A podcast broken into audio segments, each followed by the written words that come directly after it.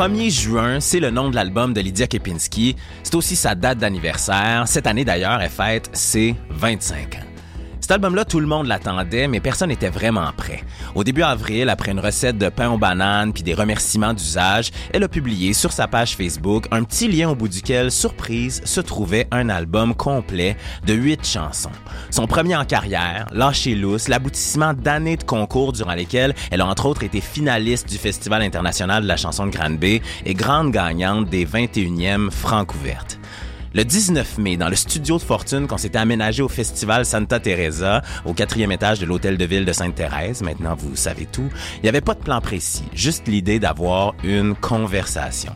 Ça fait qu'on a parlé de prendre des risques, de poésie, de changer la game, puis de l'accent de loud, entre autres.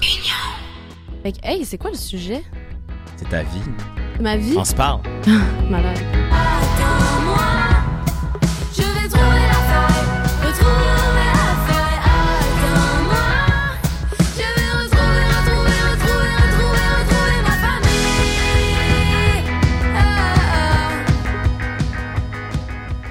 Lydia Kepinski, Bonsoir. on n'est même pas à une, une distance de bras. Je sais pas, on peut, On peut même pas se toucher? Je pense que oui. Ah! C'est bon, on s'est C'est parce touché. qu'on a des longs bras, hein. Les- Ouais. On est fait de même. On est fait de même. Notre crise d'adolescence puis notre crise de croissance a été tough. Lydia Kepinski, il y a un album qui est sorti de façon numérique d'abord, Ouais. qui va être lancé au Centre Phi le 1er juin. Ouais. Je vais commencer par la question classique. OK. Comment tu te sens? Comment je me sens? Ouais. Ah. Écoute, euh, je suis euh, je suis vraiment contente parce que c'était quand même un gros gamble. là. Ouais. Quand je suis arrivée avec l'idée de dropper l'album, tout le monde me dit fais pas ça. De le dropper en numérique 100%. Ouais, c'est ça. Ouais. Tu sais, moi, ce que je fais, c'est que je regarde mes habitudes de consommation personnelles. Mhm. Puis euh, c'est très nombriliste, mais je me dis, ben, tu sais, j'imagine que les gens de mon âge font la même chose. fait que, tu sais, mettons que je regarde la télé, OK? Je vais pas nécessairement regarder le meuble de la télévision, OK? Je vais regarder du contenu. Ouais. Puis en général, ça va être du contenu qui est, qui est déjà droppé, si tu veux. Tu sais, mettons sur Netflix. Tu vas binge-watcher. C'est ça. Ouais. Puis je me dis, je pense que c'est un modèle qui est applicable aussi en musique. Tu sais, je, je comprends que c'est le fun de pousser une chanson en radio, mais t'es pas obligé de prioriser un morceau sur un album, surtout quand l'album a été fait. Tu sais, nous, on l'a vraiment vu comme huit étapes, huit tunes qui forment un tout, tu sais. Je vais retourner en arrière, Ouais. avant notre première rencontre, parce que notre première rencontre, c'est dans le temps où j'animais un programme de radio, euh, de télé, c'est-à-dire à VRAC. Ouais, On s'était assis dans la cour chez ta mère, puis on avait jasé un peu de musique, ouais, je me puis tu rappelle. nous avais joué en dromac Ouais, dans mon dans ton sous-sol. C'était du génie. J'étais Andromaque, j'étais.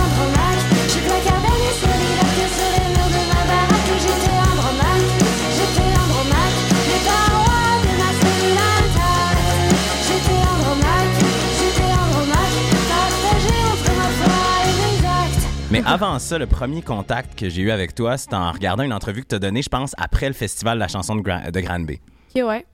Puis à ce moment-là, puis tu me diras si je me trompe, Mhm. on pouvait déjà sentir poindre une petite écœur en titre du concept des concours. Mhm. Ça te tannait. Mhm. T'étais écœuré. Ouais. En rétrospective, t'es passé par-dessus ça. T'as eu ton 10 000 des francs ouvertes qui t'a permis, entre autres, j'imagine, de faire cet album-là. Ouais. T'as créé huit chansons que les gens peuvent maintenant consommer, Ouais. aimer, distribuer de la façon dont ils veulent. Mhm. Comment tu perçois ces étapes-là à travers lesquelles t'es passé? Je pense que c'était un mal nécessaire. Tu on s'entend que l'art, le concept, c'est pas de gagner sur quelqu'un d'autre. Quoi qu'il y en a qui le voient de même. Ouais. Je pense que c'est une joute. Je pense que c'est un jeu. Je pense que c'est vraiment pour intéresser le monde. On est encore les crises de même romains qui regardons les jeux, tu sais. Je veux dire, c'est- c'est la- on est des gladiateurs, là. C'est, tu sais, c'est comme... Je pense que j'ai accepté que ça fait partie du métier, là, de donner un show. Puis Ouais. ça, des éliminations, ça fait partie d'un spectacle, tu sais. De la même manière que moi, j'écoute Les Chefs, OK? C'est une de mes émissions préférées. Puis c'est malade qu'il y ait quelqu'un d'éliminé à chaque fois. Mais tu sais, c'est pas vrai que genre, le gars qui va gagner les chefs ou la fille, ça va être le meilleur chef. Là, c'est un jeu. Ouais. c'est juste pour le fun. C'est juste que le faire, ça peut être rochant. Mais je suis vraiment contente parce qu'en rétrospective, je pense que je me suis servi des concours plus que les concours se sont servis Voilà. de moi. Mais après ça, il y a des concours qui sont plus fun que d'autres. Mettons les francs ouvertes, ils te laissent ta, ta, ta liberté. Ah oui, c'est des concours de show, là, les francs ouverts. c'est ça, ils, Littéralement. ils prennent des projets qui sont déjà euh, matures. tu Ouais. C'est juste que Granby, puis ma première place des arts, puis les affaires de même, ça a comme mis en, mis en contact avec une, une vieille garde de Mhm. la chanson française, qui, qui essaie de reproduire un modèle des années 70 qui est obsolète. Sauf qu'en même temps, eux autres, ils doivent pas le voir comme ça. Tu sais, si on le ramène à l'émotion, Mm. eux autres, l'émotion, ça doit être la pure nostalgie. Ils essaient Ouais. de reproduire l'époque où ils se sont sentis le mieux par rapport à l'art qu'ils aiment le plus, c'est-à-dire la musique. Ah, Moi, j'ai pas vécu cette époque-là.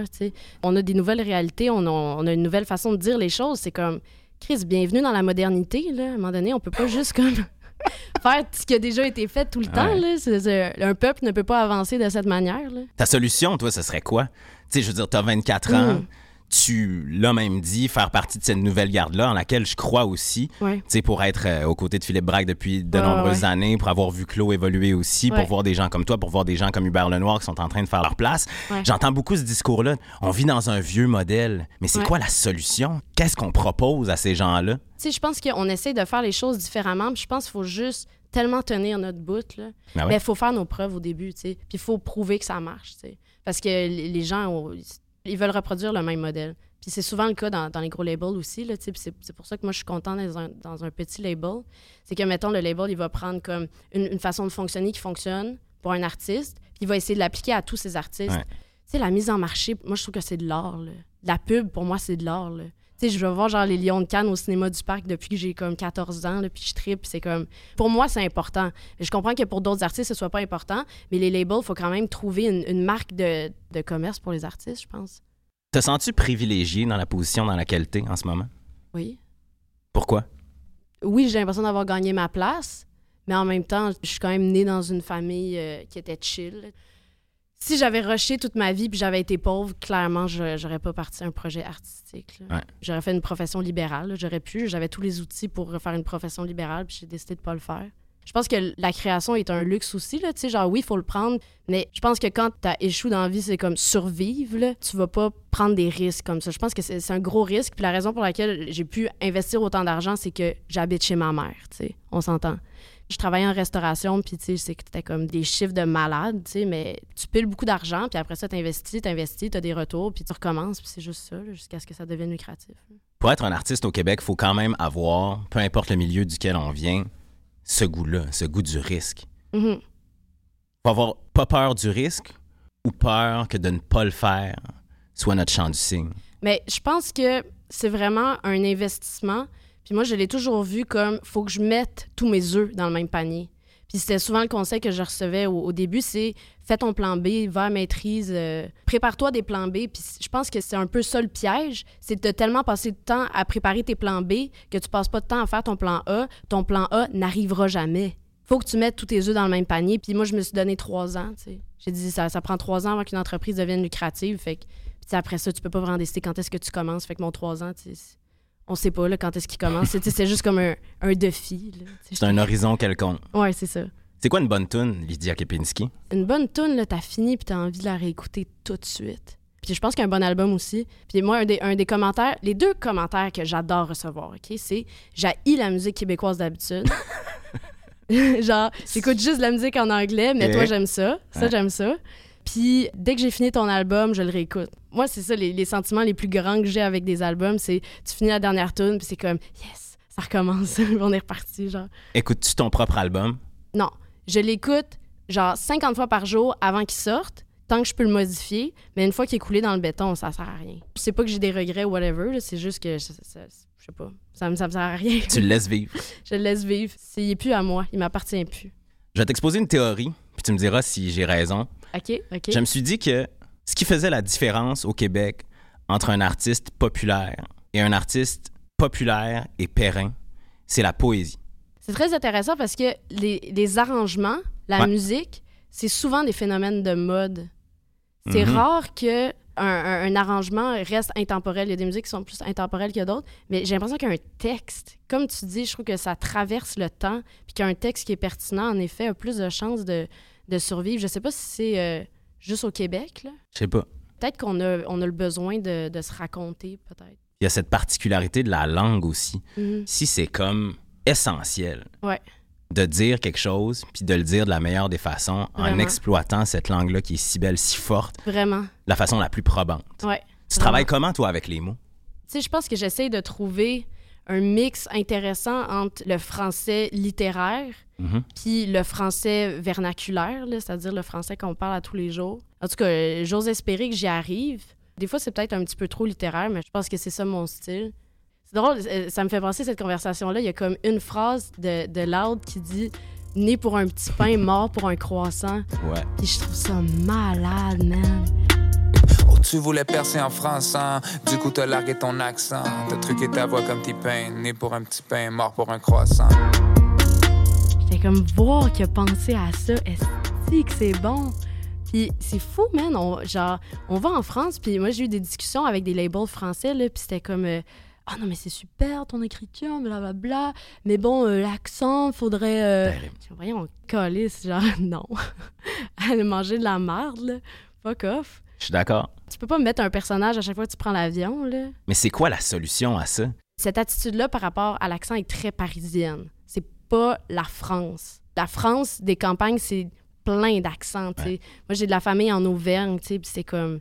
Ils, ils parlent pas comme nous, là, mais des fois, il y a des mots qui étaient comme, mais voyons, crime, genre... C'est la même chose, là. Ouais. Je pense que le danger en France, là, c'est que les gens nous trouvent pittoresques. C'est ça l'affaire. C'est que tu regardes des, des émissions comme On n'est pas couché, tu sais, puis ils reçoivent Lisa Leblanc, puis tu sais, ils rient, man. Mm. Genre, elle dit pas, tu sais, genre, son message ne passe pas parce que tout le monde s'a- s'arrête juste à comme, ah, je comprends pas ce qu'elle dit, blablabla. Bla, bla, bla, reçoit Fred Pellerin, c'est la même chose. Puis Fred Pellerin aussi, puis Fred Pellerin, il a crissement fait ça comme un chef, là, mais c'est comme le monde là-bas, ils ont aucun sens, là. Mais tu sais, je pense qu'on a encore une espèce d'attitude de coloniser, d'être comme, OK, mais eux autres, ils parlent bien, puis euh, je vais m'adapter à eux. Mais j'en reviens à Loud. Ouais. Je le regardais l'autre fois sur le plateau de quotidien avec Yann Barthès. Ouais. Puis son accent. québécois Ah ouais, parfait. malade. Message entendu. Joue ses tunes. Ouais. Parle de ses tunes. Malade. Du grand respect des gens qui sont sur le plateau. Du grand respect Ouais. d'Yann Barthès. Là, vous étiez en live il y a quelques minutes ici sur la scène de quotidien et votre euh, nom, c'est Simon Pige Trudeau. On connaissait le rap belge qui cartonne en ce moment et voici donc le rap québécois. C'est quoi la marque de fabrique? Du rap québécois, ben, c'est une culture euh, différente. C'est peut-être un peu plus américain. On est plus proche culturellement, mais aussi physiquement, je pense. Euh, puis c'est l'accent aussi euh, québécois. Il y a quand même un, un jargon particulier aussi là, qui vient avec. Je me dis, absurdement, est-ce que c'est ce genre musical-là, le hip-hop, qu'on a boudé pendant des dizaines d'années au Québec, qui va être notre porte d'entrée? Ah, peut-être. grâce à Loud? Ce serait malade de pouvoir y aller avec notre propre identité, puis juste d'être connu pour ça, pour vrai, ce serait... Puis Loud, il a aussi ouvert les portes de la radio commerciale au rap. Je pense vraiment qu'il y a quelque chose de vraiment effervescent là, qui se passe. Penses-tu que. C'est une question de marde parce que dans le fond, c'est une question de projection. OK. J'ai eu les questions de projection, mais je vais la poser pareil. OK. Penses-tu que dans 10 ans, tu vas regarder ce que tu es en train de vivre puis de faire en ce moment, Mhm. puis le considérer aussi important qu'en ce moment? Je pense que l'histoire va retenir certains événements et en oublier d'autres. Puis je sais pas si l'histoire va me retenir encore. J'aimerais ça. Puis j'aimerais ça qu'il y ait un mouvement. Puis j'aimerais ça qu'il y ait un mouvement qui dépasse la, la culture. J'aimerais ça que ce soit un mouvement identitaire. Pour moi, comme tout est politique, l'art est politique aussi. Puis j'ai l'impression qu'on a un jeu qui est très assumé, là, notre, notre génération. Ouais.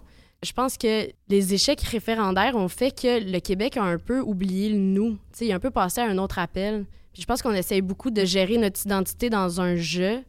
Puis je pense que ça fait partie de l'évolution. Je pense qu'on est une province qui est très jeune puis qu'on se cherche encore au point de vue identitaire.